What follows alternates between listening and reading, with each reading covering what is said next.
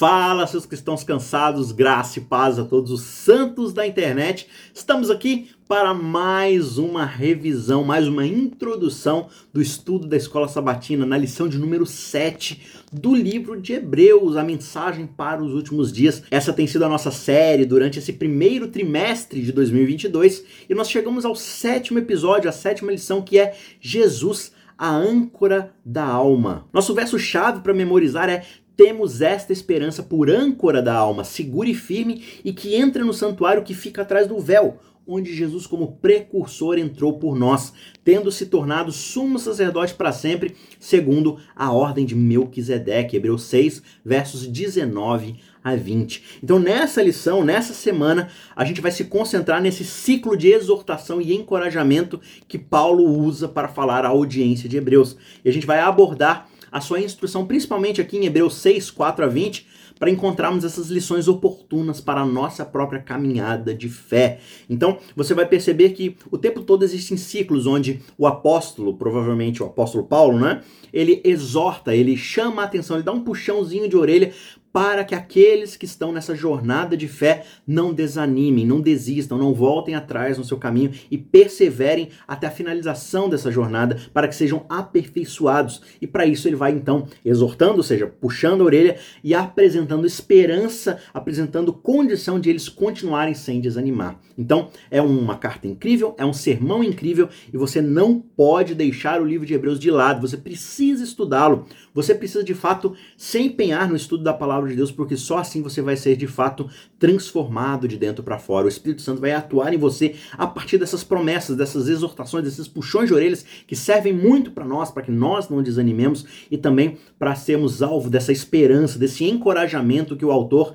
que o próprio Deus, através do Espírito Santo, através da revelação, apresenta para gente. Então, só assim a gente vai ser maduro o suficiente para prosseguir na nossa jornada. Gente, não é possível ter uma jornada de fé em Deus plena, transformadora, sem de fato estarmos atentos a ouvir a sua palavra. E ouvir a sua palavra não é só assistir os vídeos como esse. E o YouTube tá cheio de vídeos da lição, né? Vídeos muito bons, é, apresentando resumos da lição. E tem gente que acha que não, se eu maratonar esses vídeos, se durante a semana eu assistir esses vários vídeos sobre a lição, então é mais do que suficiente para eu aprender. Não, você precisa ter sua jornada de fé na palavra de Deus. Abra sua Bíblia, leia o livro de Hebreus, estude, tire dúvidas com quem pode te ajudar a tirar dúvidas, né? Se você tiver alguma dúvida, não hesite em escrever aí nos comentários. Ah, eu li esse pedaço de Hebreus, eu queria alguma luz aqui, alguma, algum encorajamento, alguma, algum material para poder estudar isso daqui. Gente, o campo de comentários está aí para isso, tá bom? Mas você precisa ter a sua própria experiência de leitura da palavra de Deus, porque só assim o Espírito Santo vai trabalhar de forma muito mais plena na sua vida e na sua jornada de fé. Beleza? Então, antes da gente começar, eu quero lembrar a você que aqui na descrição desse vídeo você encontra este PDF com os tópicos, o resumo, os versos, os textos, né? Todos os tópicos aqui do nosso estudo dessa semana. E você pode usar isso para o seu próprio estudo, para a sua devocional, você pode usar também para passar a lição na sua classe de escola sabatina, seja de alunos ou de professores, e você pode usar isso também como material de estudo bíblico para ensinar outras pessoas que não são parte do seu ciclo de fé pessoas interessadas também em estudar a palavra de Deus. Então, aqui na descrição você encontra o link desse PDF. E um outro recado que está recorrente aqui no nosso vídeo, e não é dessa vez que eu não vou deixar de lembrar você, é de que nós estamos no meio dessa jornada chamada capa a capa, que é a nossa meditação matinal, nossa devocional diária. Todos os dias às 5 e meia da manhã no canal você tem um vídeo novo de 3 a 5, 6 minutos no máximo, geralmente fica ali entre 3 e 4 minutos, que é, geralmente a gente lê um pedacinho do verso bíblico, alguma expressão famosa da Bíblia e a partir dali a gente tenta entender como a Bíblia vai cronologicamente, historicamente desenvolvendo o plano da salvação e figurando, prefigurando o ministério de salvação que nós encontraremos em definitivo lá nos evangelhos em Cristo Jesus. Então a gente partiu lá de Gênesis e o nosso objetivo é que até em dezembro a gente chegue em Apocalipse, tá bom? Não é exaustivo, a gente não vai pegar verso por verso, mas a gente vai pegar os trechos principais relevantes para a nossa compreensão do plano da salvação e você é nosso convidado a participar disso. Se inscreva no canal para você não perder nada, ative as notificações para que o seu celular possa avisar você sempre que essas meditações saírem. E se você não quiser se inscrever, se você não quiser uh, curtir ou de fato assinar as notificações, saiba, a partir de 5 e meia da manhã é só entrar no canal Cristãos Cansados e lá vai estar disponível sempre, todos os dias, a nossa meditação. Se você puder ajudar a gente, compartilhe esse vídeo com outras pessoas e eu tenho certeza que vai ser uma benção na vida de cada um, porque é a palavra de Deus de fato. Tá certo? Vamos então para o nosso estudo. E o primeiro ponto que nós precisamos entender é que Deus avisa e repreende as pessoas no amor. Essas pessoas que estão sendo abordadas aqui em Hebreus no capítulo 6, todos eles eram crentes sinceros. Eles estavam numa jornada de fé e de perseverança. Só que alguns deles estavam enfrentando perigos tão pesados, perseguições, né? É, eles estavam sendo xingados, amaldiçoados em público, eles estavam sendo difamados. E aí, por causa desses perigos que eles estavam enfrentando, perigos de vida, né? Perdendo seus empregos, perdendo o conforto de poder andar em paz no meio da sociedade, por causa desses perigos, eles estavam começando a se afastar o quê? Da fé.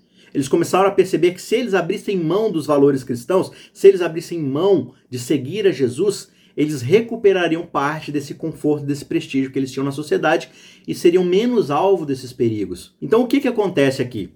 O autor de Hebreus escreve essa carta, escreve esse sermão, que muitas vezes ele deve ter pregado já, e ele coloca várias vezes esses ciclos de exortação. O que, que é exortação? É repreensão, mas repreensão não no sentido de simplesmente castigar. Exortação é uma repreensão no sentido de restaurar. É de você chegar para alguém e falar assim: olha, isso aqui que você está fazendo é errado, vai te causar tal e tal problema. Por isso, saia disso, abra mão disso daí, mude de ideia, mude de caminho para que o bem lhe aconteça, para que essas coisas negativas não lhe aconteçam. Então ele está mostrando aqui o autor de Hebreus que talvez você ganhe algumas facilidades nesse mundo, mas você vai perder aquilo que realmente importa, que é a salvação, que é o conhecimento de Cristo Jesus e o relacionamento aperfeiçoado com Deus. Por isso o livro de Hebreus vai mostrar, além dessa exortação, a esperança necessária para que a gente possa continuar na nossa jornada de fé. Se você for até Apocalipse, capítulo 3, verso 19, quando ele está falando lá de Laodiceia, o anjo que traz a mensagem de Deus para essa igreja vai dizer: Eu repreendo e disciplino aqueles que amo. Portanto, sejam zelosos e se arrependam, né? A exortação de Deus para nós. Cristo nos exorta, ele chama a nossa atenção, ele puxa a nossa orelha, por quê? porque ele nos ama, ele quer nos aperfeiçoar, ele quer o melhor para nós. Assim como um pai puxa a orelha de um filho que está brincando com algo perigoso, que está muito perto do fogão, que está saindo de casa, indo para lugares perigosos, o pai quer o melhor para esse filho, portanto ele dá esse puxão de orelha, ele até castiga se for necessário, mas não para poder machucar o filho, não para poder fazer o filho sofrer mas para evitar um sofrimento muito maior que possa vir depois. E é exatamente assim que Deus trata Israel e os discípulos? Deus nos ama demais para não nos avisar do perigo. Foi assim que ele tratou essas pessoas no passado, né? Puxando a orelha aqui, trazendo um castigo ali, um cativeiro, tudo com a intenção de que eles sejam aperfeiçoados para não serem vítimas de perigos definitivos e maiores. Portanto, Deus disciplina aqueles a quem Ele ama. E assim, Jesus vai exortar aqueles que Ele ama e que Ele quer aperfeiçoar. E nós precisamos estar com os ouvidos atentos e com o espírito quebrantado para que essa exortação faça efeito na nossa vida e tenhamos esperança de que podemos perseverar naquele que é capaz de cumprir as promessas que fez. Ponto de número 2. O pecado intencional traz vergonha a Cristo. Então, quando nós colocamos o nosso pecado sobre o substituto sem pecado que é Cristo, na verdade a gente está executando com ele o nosso velho homem. Não é isso que Romanos, por exemplo, vai dizer? Assim como Cristo é crucificado, o nosso velho homem é crucificado junto com ele. E assim como ele morre, nós também morremos junto com ele. Só que quando ele ressuscita, o novo homem, a nossa nova natureza também ressuscita junto com ele. O mesmo efeito que se dá com Cristo é o efeito que é compartilhado conosco que estamos em Cristo. Então, ao ser crucificado para o mundo, como Gálatas 6,14 diz, ou ao crucificar o velho homem, como Romanos 6, 6 diz, ou crucificar a carne com as suas paixões e os seus desejos, como diz Gálatas 5,24, quando a gente faz essas coisas simplesmente para depois nós ressuscitarmos o velho homem do pecado, o que, que a gente faz? A gente anula espiritualmente a morte de Cristo por nós e a gente envergonha o evangelho, a gente envergonha o papel de Cristo. Portanto, aqueles que se rebelam voluntariamente, tá? A gente não está falando aqui simplesmente de um tropeço, de uma falta de força, ou de um momento de lapso onde eu solto a mão de Deus e acabo tropeçando, acabo caindo. Não. É uma ideia do tipo: eu sei o que Deus fez por mim, eu sei quais são os meus problemas, eu sei que eu dependo dele e tudo mais, mas eu gosto de praticar esse pecado. Eu quero praticar esse pecado porque é escolha minha, a liberdade é minha, ninguém pode me obrigar a fazer algo que eu não quero, portanto eu vou fazer isso daqui porque é gostoso, eu gosto, me dá prazer, me dá liberdade. Então eu voluntariamente me rebelo contra a vontade de Deus. Quando isso acontece, né, mesmo a gente conhecendo a bondade de Deus, essencialmente nós estamos na mesma condição espiritual que Lúcifer tinha. Lúcifer conhecia a bondade de Deus. Lúcifer sabia quem Deus era, mas ele começou a mentir na cabeça dele e começou a acreditar nas suas próprias mentiras simplesmente para levar a cabo os seus planos egoístas de crescimento, de vaidade e tudo mais. Então, envergonhar a Cristo é justamente recriar a sua crucificação. E essa encenação dessa recrucificação de Jesus, ela justamente mostra o impacto devastador e contínuo da apostasia naqueles que antigamente foram iluminados, foram alcançados pela cruz. Mas não, isso não é suficiente. A gente quer mais uma vez continuar pecando, falando assim: não, Jesus morreu por mim mesmo, então tá tudo certo, eu posso continuar pecando. Só que cada vez que a gente faz isso, a gente está obrigando, claro, figurativamente, mas é como se a gente estivesse dizendo: olha, eu não levo a sério o sacrifício de Cristo, vou usar aqui como uma desculpa para continuar pecando. Então, de fato, a gente não compreende o peso que foi o sacrifício de Cristo, né? Quando nós nos apostatamos dessa forma, a gente não consegue ser restituído ao arrependimento. Por quê? Porque a gente acha que não é necessário arrependimento. O que é, que é se arrepender? É a gente confessar os nossos pecados e deixá-los. Só que devido a essa atitude atual que a gente fica mantendo, né? A gente fica continuamente colocando Cristo na cruz. E por isso a gente não assume a confiança necessária para sermos transformados em definitivo. Por isso essas nossas ações de rebeldia, elas descrevem justamente a nossa apostasia, a causa da nossa apostasia e é uma atitude contínua de apostasia, né? Não é o que eu faço e depois me arrependo, é o que eu continuo fazendo, achando que sempre haverá perdão, porque Cristo morreu para eu ter liberdade de fazer o que eu bem entender. E na verdade o que a gente está fazendo é rejeitando Cristo. Por isso nós quando nos apostatamos, nós abraçamos a impossibilidade do arrependimento. Por quê? Porque nós não queremos nos arrepender. Quando o Espírito Santo vem para nós e conversa ao nosso coração de que nós precisamos nos arrepender, a gente não se convence. E não haverá perdão se não houver arrependimento. E o arrependimento consiste necessariamente em abandonar as nossas práticas pecaminosas. Nós não estamos falando aqui de uma jornada de aperfeiçoamento e santificação onde eu erro, mas eu tenho a intenção de fazer o que é certo. Eu só não consigo fazer tudo certo por causa da minha inabilidade, por causa que eu ainda não consigo alcançar todas as coisas. Isso é diferente de uma vida de rebeldia, onde eu sei o que é certo, eu sei o que eu preciso fazer, mas eu escolho necessariamente não fazer. Eu falo assim, não, eu gosto disso aqui, eu vou continuar fazendo. Isso não é arrependimento, e sem o arrependimento não há confissão, e sem confissão não há perdão. Portanto, o sacrifício de Cristo na nossa vida acaba sendo infrutífero, acaba sendo por nada. Né? O próprio Lúcifer lá no céu, ele pecou diante da luz da glória de Deus. Ele compreendia o caráter de Deus, ele conhecia sua bondade. Satanás, de fato, escolheu seguir a sua própria vontade egoísta, de forma independente. Essa escolha foi definitiva na vida dele. Não havia mais nada que Deus pudesse fazer para salvá-lo. Por quê? Porque ele já tinha decidido e ele continuaria fazendo aquilo que ele desejava. E essa natureza de rebelião intencional é muito bem descrita aqui com detalhes em Hebreus 10, dos versos 26 a 29. Diz assim: Porque se nós continuarmos a pecar de propósito, mesmo depois de termos recebido o conhecimento da verdade, então já não resta sacrifícios pelos nossos pecados. Pelo contrário, resta apenas uma terrível expectativa de juízo e fogo vingador prestes a consumir os adversários. Quem tiver rejeitado a lei de Moisés morre sem misericórdia pelo depoimento de duas ou três testemunhas. Agora imagine quanto mais severo deve ser o castigo daquele que pisou o Filho de Deus e profanou o sangue da aliança com o qual foi santificado e insultou o Espírito da graça. De fato, a nossa rebeldia, a nossa apostasia faz justamente isso. Pisa o sangue de Cristo que está escorrendo da cruz. Vira as costas para o sacrifício de Deus. Insulta o Espírito Santo que tenta nos convencer do pecado, da justiça e do juízo. O pecado para o qual não há sacrifício ou expiação é descrito como pisar o Filho de Deus, profanar o sangue da aliança e ultrajar o Espírito Santo. E esse ensinamento ele se harmoniza justamente com aquilo que Cristo diz lá em Mateus 12, versos 31 e 32. Por isso digo a vocês que todo pecado e blasfêmia serão perdoados aos homens, mas a blasfêmia contra o Espírito não será perdoada. Se alguém disser alguma palavra contra o Filho do Homem, isso lhe será perdoado. Mas se alguém falar contra o Espírito Santo, isso não lhe será perdoado nem neste mundo, nem no porvir. Por quê? Porque o apóstata, aquele que se rebela voluntariamente, se coloca numa posição insustentável. Ele rejeita Jesus, rejeita o sacrifício de Jesus e rejeita o Espírito Santo que tenta falar no seu coração para convencê-lo a se arrepender e aceitar o sacrifício de Jesus. Portanto, como pode haver perdão para alguém que não deseja o perdão? Perdão consiste em, em saber que eu fiz coisas que eram reprováveis, mas eu não quero mais fazer. Portanto, eu recebo perdão para viver uma nova vida, uma vida diferente. Agora, se eu não acho que eu estava errado e continuo praticando essas coisas, como pode haver perdão?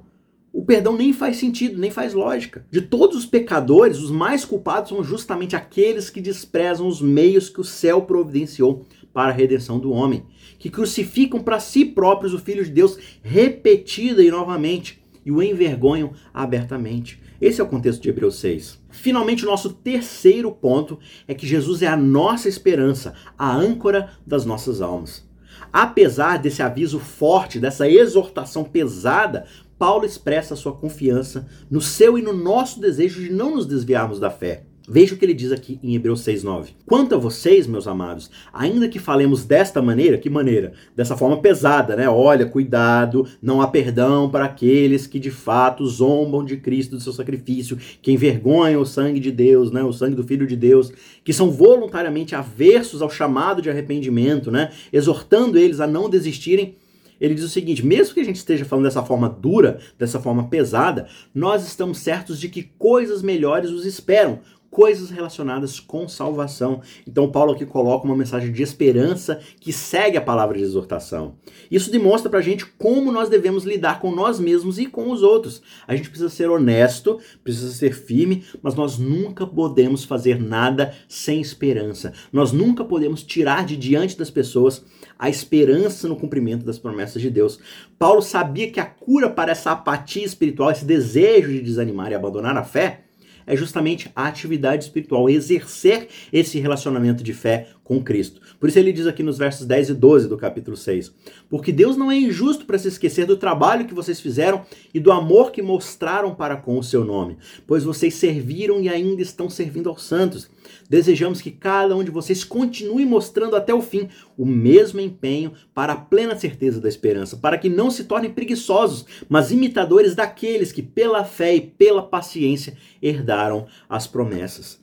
De fato, a nossa única esperança de salvação é se apegar à nossa âncora, Jesus Cristo. E é muito bonita essa ideia, né? A presença de Jesus perante o Pai é a âncora da alma que foi colocada junto ao trono de Deus. O que isso significa? É como se de fato a gente tivesse uma corda amarrada a um peso e esse peso é colocado atrás do trono de Deus. E agora, sempre que a gente desejar se achegar a Deus, não existe mais um caminho impossível de chegar. Basta a gente segurar nessa corda e ir puxando, porque o fim dela é o trono de Deus. Imagina essa imagem, né? Uma âncora é aquilo que solidifica um barco, uma navegação em algum ponto específico do mar.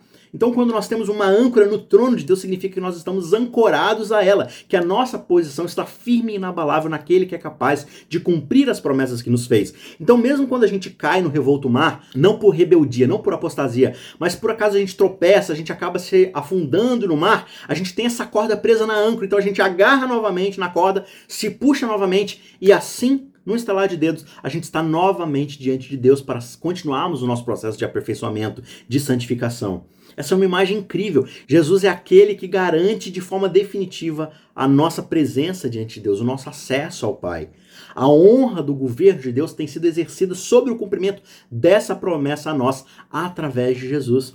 Então, baseado na eficácia do ministério sacerdotal de Cristo, o apóstolo aqui apela repetidamente para a esperança, para a confiança e para a segurança que nós devemos ter em Deus. Essa é a promessa que nos é feita e nós podemos ter certeza que ela será cumprida. Jesus é o garantidor, ele é a âncora da nossa alma que faz com que o nosso acesso a Deus seja sempre possível. Por isso, mesmo diante das dificuldades, mesmo diante de situações onde a gente quer abandonar a nossa fé, nós não devemos fazer isso. Essa é a grande exortação. Não abandone a fé. Agora, se por acaso você tropeçar, você fraquejar, não ache que não tem solução ah, já que eu já estou aqui mesmo, não adianta eu voltar. Não, existe uma corda amarrada a uma âncora no trono de Deus. Volte. Essa corda é disponível para você sempre que você cair. Agora, não ache o seguinte: ah, eu caí, não tem mais solução para mim, então agora eu vou enveredar num caminho é, de de desobediência, vou seguir minha própria vontade, porque não tem jeito para mim mesmo. Não. Esse é justamente o caminho que o livro de Hebreus exorta você a não prosseguir. Não desista. Quero concluir com esse pensamento. A guerra contra si próprio é a maior batalha que alguma vez já foi travada. A rendição de si mesmo, entregando tudo à vontade de Deus, requer uma luta constante. Mas a alma deve submeter-se a Deus antes de poder ser renovada em santidade. Cheguemos ao trono da graça para recebermos misericórdia em tempo oportuno. Que o Espírito Santo de Deus te mantenha nesse caminho, que ele possa te exortar dos seus pecados, que ele possa te mostrar os seus erros para que você se arrependa deles, deixe-os e seja aperfeiçoado na graça de Cristo para prosseguir nessa jornada de fé. Se por acaso você tropeçar, se por acaso você errar, não desista. Apegue-se à corda que está presa a uma âncora atrás do trono de Deus, que é Jesus Cristo. Assim você poderá chegar diante de Deus todas as vezes vezes que você precisar. Eu tenho certeza que ele sempre irá receber você de braços abertos, porque aí não será sinal de rebeldia, será sinal de genuíno arrependimento. Tá certo? Não se esqueça de compartilhar esse vídeo com outras pessoas, de se inscrever no nosso canal, aquela coisa toda. A gente se vê na semana que vem. Continue acompanhando o capa a capa, tá bom? E a gente vai continuar essa jornada incrível de estudo da palavra de Deus. Beleza? Um abraço e a gente se vê lá. Tchau, tchau. Ajude o Cristãos Cansados a continuar produzindo conteúdo de qualidade. Você pode nos ajudar fazendo um pix de qualquer valor para o e-mail isaacrf@gmail.com. I S A Q U E R F@gmail.com. O link também está na descrição. Muito obrigado e que Deus te abençoe.